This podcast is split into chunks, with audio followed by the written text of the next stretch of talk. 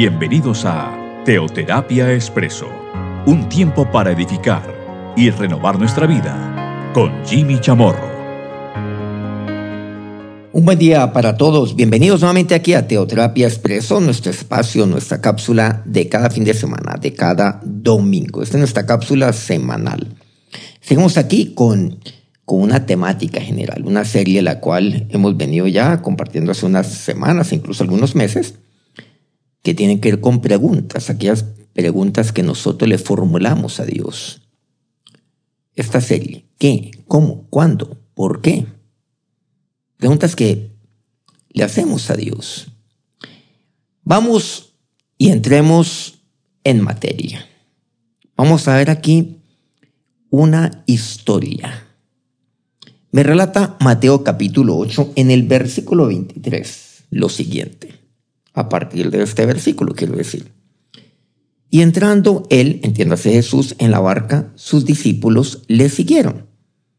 O sea, fue idea de Jesús el entrar en la barca. Y aquí que se levantó en el mar una tempestad tan grande que las olas cubrían la barca, pero él dormía.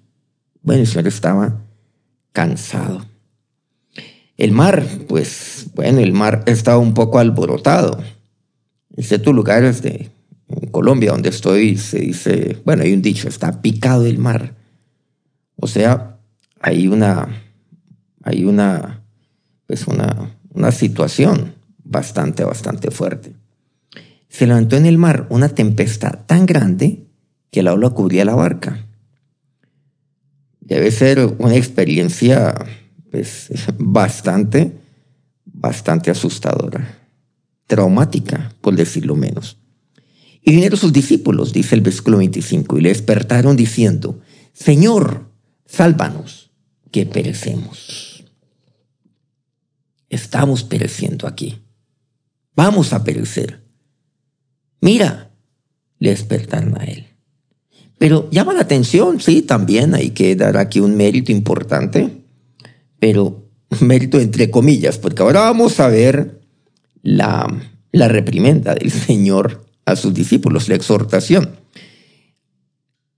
Señor, sálvanos. Uno puede decir, ay, qué bueno, acudieron al Señor. Sí, Jimmy, yo cuando veo que estoy en medio de una situación compleja, que estoy en medio de una tempestad que se levanta contra mí, que me cubre totalmente, a mí, que yo me siento ya totalmente impotente, yo también busco al Señor para que me salve.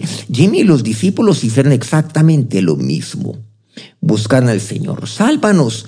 Pero miren la parte final, dice que perecemos. Es que yo estoy pereciendo. Estamos pereciendo. Bueno, aquí hay una inquietud o varias que pueden aquí, pues, que pueden levantarse, que uno puede formularse desde el punto de vista hipotético. A veces a veces este ejercicio teórico es, es bueno. ¿Qué tal que los discípulos no hubieran despertado al Señor? ¿Qué hubiera pasado? Pues el tiempo del Señor pues obviamente no ha llegado. Él no iba a perecer allí, él no iba a morir allí por causa de una tempestad. ¿Qué hubiera sucedido? Son inquietudes nada más que aquí planteamos, que la ponemos sobre la mesa. Versículo 26. Ahora miren lo que ocurre. El Señor, bueno, lo levantaron y él les dijo, ¿por qué teméis, hombres de poca fe? Nuevamente, ¿recuerdan aquel pasaje de Pedro? ¿Se acuerdan que ya lo compartíamos?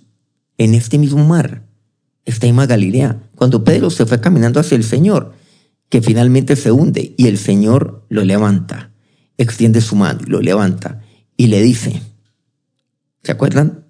esa exhortación, hombre de poca fe. Es lo que le dice. Miren que aquí también aprendemos de esto, la poca fe.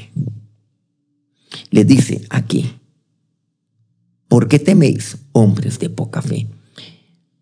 No es la única vez que esto ocurriría aquí. Vemos que sucedería también con Pedro, aunque ya vimos esto. ¿Por qué teméis, hombres de poca fe? La Galilea es eh, un lugar que nos recuerda tantas cosas. Ahí, a la orilla de la Galilea, el Señor llamó a varios de sus discípulos. A Pedro, a Pedro, aquel Simón, ¿no fue que le dijo, venid en pos de mí y os haré pescadores de hombres? O sea, a no ser ya más pescadores de peces, sino pescadores de hombres. Representa esto la gran comisión. Ahí donde se inició. Ese es el génesis de la gran comisión. Y le inició el Señor, llamando a los suyos. Ahí recién llamado algunos de sus discípulos, un buen número de ellos. Pero aquí nuevamente aprende una lección muy importante. Ellos estaban ya con el Señor, habían sido llamados, habían estado ya caminando con Él, o sea, transcurrieron, transcurriendo con Él, ya, digamos, un poco tiempo con Él. Recordemos que el misterio del Señor fue pues muy corto, fue tres años, tres años y medio. Y apenas estamos aquí en Mateo 8, por cierto. Pero, ¿en qué consiste, claro, la formación de Dios? En, en que mi fe vaya aumentando. Comprendemos aquí nosotros que está la fe, la fe de la iniciación, la fe del desarrollo, la fe de los milagros. Y es ahí lo que yo de experimentar en mi vida. Pero para eso mi fe no puede ser poca. Porque cuando mi fe es poca, yo temo. Porque eso, ¿por qué teméis, hombres de poca fe? Miren que el Señor ahí no les dice, ¿por qué temen, hombres de, de ninguna fe? No, de poca fe. ¿Qué quiere decir? Que mi fe debe ir creciendo. ¿Tenían fe? La pregunta, sí, yo creo que sí por las palabras del Señor, hombres de poca fe. Se los pregunta, ¿por qué teméis? Uno como cristiano, uno puede tener algún tipo de crecimiento en las cosas de Dios, pero aún experimento temor en mi vida. ¿Pero qué quiere decir esto? Que mi fe ha de crecer. Y muchas veces decimos, pero, pero yo cómo he hecho ¿Cómo, yo evito el tener temor? Bueno, muchas personalidades han hablado acerca del temor. No, es que yo, yo hago las cosas, yo tengo miedo, pero yo las hago de todas maneras, a pesar de mi miedo. No, no se trata de, de ese contexto, es en momentos de estos, momentos donde veo que yo estoy pereciendo, mi angustio, la respiración se me agita, casi que la tráquea se me obstaculiza, hay momentos de miedo, de pánico. ¿Por qué estoy temiendo? ¿Y saben por qué? Por la poca fe. Y muchas veces dicen, no, cálmese. Y sí, a uno le dicen que uno tiene que calmarse. El corazón a uno se le acelera, hay que calmarse. El cuerpo comienza a reaccionar, hay que calmarse. Pero ¿saben lo que dice la palabra de Dios? Eso no les dice a ellos, calma, calma.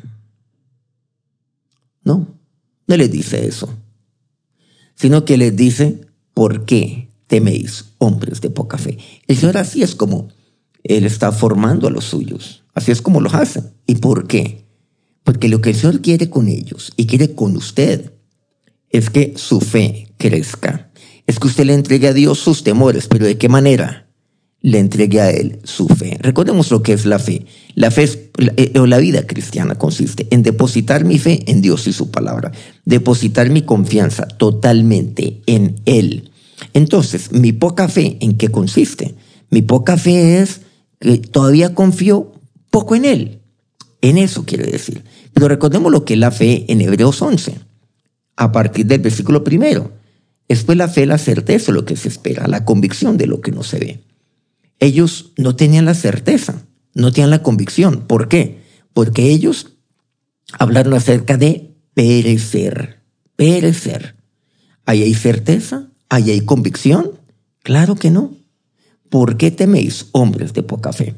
Claro, algunos dirán, pero Jimmy, esto es muy fácil mencionarlo aquí desde un eh, ángulo externo, leyendo el pasaje. No, quiero decirles que, que, que yo sí vislumbro esto aquí, vislumbro y ay, Dios mío, ahí yo, yo sí me veo como uno de los discípulos despertando al Señor. Pero hay un momento donde ya hay que vivir, es por fe. Claro que sí, un momento donde donde hay que recibir esta palabra del Señor. Y yo la recibo de esta manera. Hombre de poca fe, una exhortación, una reprimenda por parte de Dios. Entonces levantándose reprendió a los vientos y al mar y se hizo gran bonanza. Ahí sí, reprende y se hizo gran bonanza. La fe, algo fundamental. Luego dice el versículo 27, y los hombres se maravillaron diciendo, ¿qué hombre es este que aún los vientos y el mar le obedecen? Bueno, aquí hay, pues hay una versión, hay dos versiones, quiero decir, que los hombres se refieren a los discípulos y otra versión dice que los hombres se refieren a otras personas ajenas que seguramente vieron lo que estaba ocurriendo y que bueno, y que fueron testigos de todo lo que estaba sucediendo. Seguramente los discípulos habrán contado a ellos. Bueno, no importa si es una versión o la otra, es indiferente. Pero viene la pregunta, ¿qué hombre es este? Con los vientos y el mar le obedecen. ¿Qué hombre es este? ¿Con qué autoridad lo hace? Y esa es la pregunta. ¿Qué hombre es Jesús? ¿Qué autoridad tiene el Señor? para que aún los vientos y el mar le obedezcan? ¿Quién es Él? ¿Qué autoridad tiene el Señor? Y, por cierto, pues si Él tiene autoridad sobre los cielos, sobre la tierra, sobre los vientos, sobre el mar, pues claro, Él tiene autoridad sobre mi vida. Y tiene toda autoridad para corregirme, tiene toda autoridad para exhortarme, para amonestarme. Tiene toda autoridad para hablarme en el tono que quiera. Pero aquí está atropellando a los discípulos. Claro que no. Porque es que lo que el Señor le interesa es formarlos a ellos.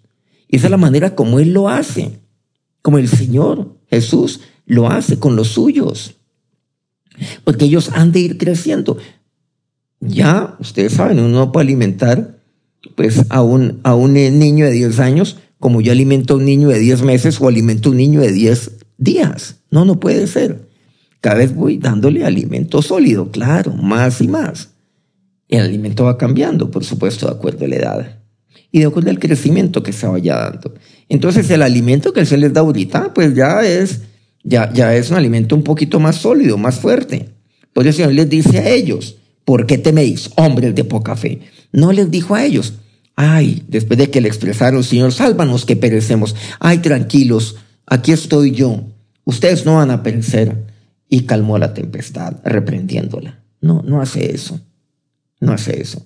Miren que antes, antes de, de él hablarle al viento y al mar, antes de que él reprendiera a los vientos y al mar, le habló primero a los discípulos, viendo que los discípulos estaban ahí, pero el Señor lo está regañando y mientras tanto aquí, pues, eh, a ver, mira lo que está pasando, mira que cubre la barca, o sea, las olas nos están llenando la barca, el agua está llenando la barca, y el Señor ahí, pues, reprendiéndome, Señor, el problema no soy yo, yo soy una víctima, ah, siempre. Siempre nos gusta victimizarnos. Cuidado, siempre les ha alertado. En otros espacios, cuidado con la victimización. No confía, por cierto, en aquel que se victimiza. No. Y aquí el Señor, no, no, no, el Señor no les permite eso. No, les, no, esta no se la voy a pasar, dijo el Señor. Y eso es así con nosotros también. Hay un momento donde uno simplemente tiene que, claro, pues uno con libertad le habla al Señor, pero así como con, así con esa misma libertad eso también me habla a mí y me habla muy directo a mí. Y eso es parte de la formación de Dios para mi vida. Mal haría yo en decir, no, pues yo no digo nada porque entonces me abasean. O sea, ¡pum! Viene la exhortación. Por el contrario, por el contrario. Yo tengo que hablar lo que yo lo que, lo que está en mi corazón, lo que expresa en mi corazón. Y yo tengo temor, tengo miedo. Entonces, y a veces yo creo que la razón o la causa de ese temor es una. Y resulta que el Señor aquí me corrige es mi falta de fe. Eso es el temor, es la falta de fe que me paraliza, que me llena de pánico. Eso es mi falta de fe. Y más aún, más que mi falta de fe, es que mi fe es muy poca. Dice hombres de poca fe. Y ahí sí, reprende a los vientos y al mar. Pero ¿qué hombre es este? Pues sin duda alguna es uno que tiene autoridad. Y tiene autoridad sobre todo.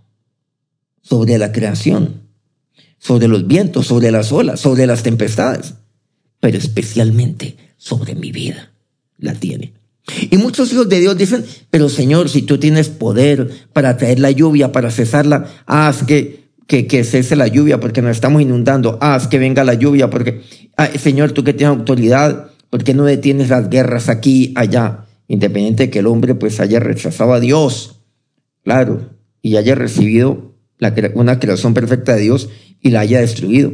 Pero, pero negamos la autoridad de Dios sobre nuestra vida. Ah, Dios tiene autoridad sobre todo, pero sobre mi vida, entonces yo hago lo que me dé la gana. Miren algo interesante. Dios a mí me ha entregado, por supuesto, el libre albedrío. Me entregado una voluntad para escoger, pero Él tiene autoridad sobre mi vida.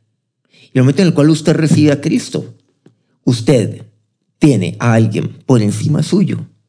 Tiene una cabeza. Recordemos que Cristo es la cabeza. Él es la cabeza de su vida. ¿Qué hombre es este? Que aún los vientos y el mar lo obedecen. Vean qué interesante. Los vientos y el mar obedecen a Jesús, pero el hombre no lo hace. No lo hace. Pero nosotros no lo hacemos. Aún hay hijos de Dios que no lo hacen, que cuestionan al Señor. ¿Qué tal que la creación cuestionara a Dios? Pues, ¿qué tal? No. Volvamos en el mismo capítulo a unos versículos anteriores. Versículo 5. Recordemos antes de él entrar ahí en el mar. Versículo 5. Y entrando Jesús en Capernaum, vino él un centurión rogándole y diciendo, Señor, mi criado está postrado en casa, paralítico, gravemente atormentado. Y Jesús le dijo, yo iré y le sanaré. Respondiendo el centurión, respondió el centurión y le dijo, Señor, no soy digno de que entres bajo mi techo. Solamente di la palabra y mi criado sanará. ¿Qué tal lo que él dice? No, Señor, es demasiado honor que tú entres bajo mi techo, pero di la palabra y mi criado sanará. ¿Dónde estaba el criado? ¿Estaba allí? No. Estaba, dice, en casa. Dice, mi criado está postrado en casa. No se puede mover, está paralizado, paralítico, gravemente atormentado. Eso es lo que conocemos del criado. ¿Sabemos qué está experimentando? Sí. ¿Sabemos dónde está? También. Y no estaba allí. Jesús estaba ahí en Capernaum. Vino el centurión y lo buscó. Y lo buscó a él. Pero miren que aquí está una pregunta. ¿Qué hombre es este que aún los vientos y el mar le obedecen? Pues aquí el centurión ya lo había dicho anteriormente. ¿Qué dice del Señor? Claro, el Señor es aquel que tiene toda autoridad para sanar, el Señor tiene toda autoridad para traer medicina a aquel que está paralítico, gravemente atormentado. Para todo aquel que está postrado tiene autoridad para levantarlo. Y entonces continúa el versículo noveno, porque también yo soy hombre bajo autoridad y tengo bajo mis órdenes soldados y digo a este ve y va y al otro ven y viene y a mi siervo hace esto y lo hace. O sea, yo estoy bajo autoridad. Sí, yo, yo, yo, yo tengo alguien, alguien por encima mío, pero también tengo soldados bajo mi autoridad. Miren que este hombre entendía lo que era la autoridad. Le entendía muy bien. ¿Quién es este hombre que aún los vientos y las tempestades le obedecen? Ya lo había dicho, reitero, el centurión. Alguien que tiene autoridad. Alguien que está bajo la autoridad. Claro que sí, Jesús expresó que está bajo la autoridad. ¿De quién? Pues del Padre del Padre. Él no vino aquí como una rueda suelta, del Padre. Y el Padre no olvidemos que le daría a él toda autoridad, ahí en Mateo 28, aquella que le fue dada a él en los cielos y en la tierra. Y aquí él tiene autoridad. Continúa diciendo, y digo a este, le dice el centurión a Jesús, ve y va. Y al otro, ven y viene. Y a mi siervo, hace esto y lo hace. Al oírlo Jesús se maravilló, versículo 10, y dijo a los que le seguían, de cierto os digo, que ni aún en Israel he hallado tanta fe. Ah, miren el tema de la fe. Qué interesante. El tema de la fe. El tema de la fe tiene, tiene sentido cuando, de acuerdo a la autoridad, cuando yo sé que Dios tiene autoridad sobre mi vida, tiene autoridad sobre tempestades, sobre vientos y tiene autoridad sobre toda enfermedad. Y le dice así, es que yo no soy digno. Tan solo di la palabra, reconoció la autoridad de Jesús sobre su vida, reconoció la autoridad de Jesús sobre toda enfermedad, sobre todas las cosas, reconoció la autoridad de Jesús. Y, bajo ese, bajo esa premisa tan fundamental que le tenía clara, la tenía 100% clara, este varón, este romano, este centurión romano, lo tenía claro. Entonces, bajo ese punto, bajo esa premisa que le tenía clara, bajo ese fundamento, la autoridad del Señor, entonces aquí nos dice el Señor, yo aún en Israel no he hallado tanta fe. De cierto, de cierto les digo. ¿Y a quién le dijo? Al Señor. Pero es que el Señor quedó maravillado. Es que cuando el Señor ha quedado maravillado, ustedes han dado cuenta ese tema. Algo que maravilla al Señor, que sorprenda, no que maravilla desde el punto de vista negativo. No, no es que, eh, eh, claro, el Señor seguramente queda maravillado por, por la incredulidad de muchos, pero, pero aquí quedó maravillado fue por algo, por la fe de este varón. Y relacionamos este punto con la fe de este varón. He hallado tanta fe, pero no olvidemos, pero la fe era porque él puso su fe en aquel que tiene toda autoridad. En eso consiste la fe. Yo pongo mi, fe en Dios y su palabra, en Dios que tiene toda autoridad, en Jesús que tiene autoridad y en la palabra de Dios que tiene toda autoridad. Vean, maravilloso esto. Este es un descubrimiento inmenso, el cual Jesús aquí me está enseñando un descubrimiento que lo aprendemos por medio del centurión. Ni aún en todo Israel he hallado tanta fe, toda autoridad.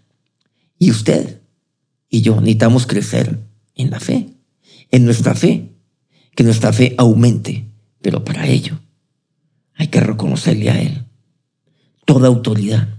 Y a veces decimos, pero, pero es que yo oro y yo oro con fe y, y, resulta que, que no que no hay sanidad. Y ahorita que no, la tempestad no se calma. Tengan claro algo. Para hacer eso, ¿quién es aquel? ¿Quién es aquel cuya oración es eficaz, que levanta al enfermo, cuya oración es cuya oración y reprensión calma las tempestades? Aún, pues, aún, autoridad sobre la creación, ¿quién es aquel? aquel que sabe que tu autoridad le fue al Señor y que esa autoridad es sobre mí también y que yo estoy aquí para obedecerle. Para eso estoy, para obedecer todo lo que dice la palabra de Dios, que la palabra es esa autoridad sobre mi vida. Di la palabra y será hecho. Di la palabra. Mi creado sanará. Y así usted le puede decir al Señor, Señor, di la palabra y será hecho. Pero ¿qué tal? Yo orar por sanidad. Ah, pero eso sí. Pero, ah, hago lo que a mí más o menos me conviene y lo que no, pues no. Y si no me parece algo de la palabra, pues no lo hago. Wow. La autoridad y la fe. ¿Usted alguna vez ha relacionado lo uno con lo otro? Pues miren que tiene que ver tanto lo uno como lo otro. Y esto nos enseña todo, Mateo 8. Y ahora entendemos ese, eh, esta este relato, esta historia que se lleva a cabo ahí con la tempestad. Sí, aquella gran tempestad que cubría la barca donde estaban los discípulos junto con Jesús. ¿Qué hombre es este? Con los vientos y el mar le obedecen. Aquel que tiene autoridad sobre mi vida. Inicie con esta decisión. Usted, usted inicie tomando la decisión Hoy, ¿por qué no? Hoy, ¿por qué no? ¿Por qué no hoy inclina su rostro ante Él?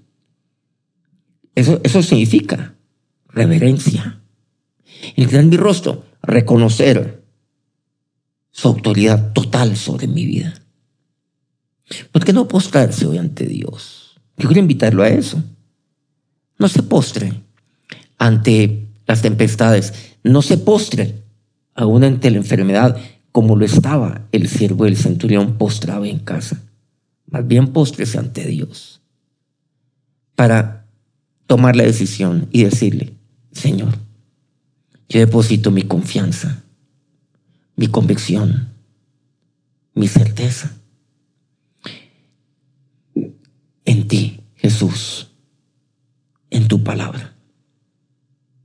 Di, di, y será hecho.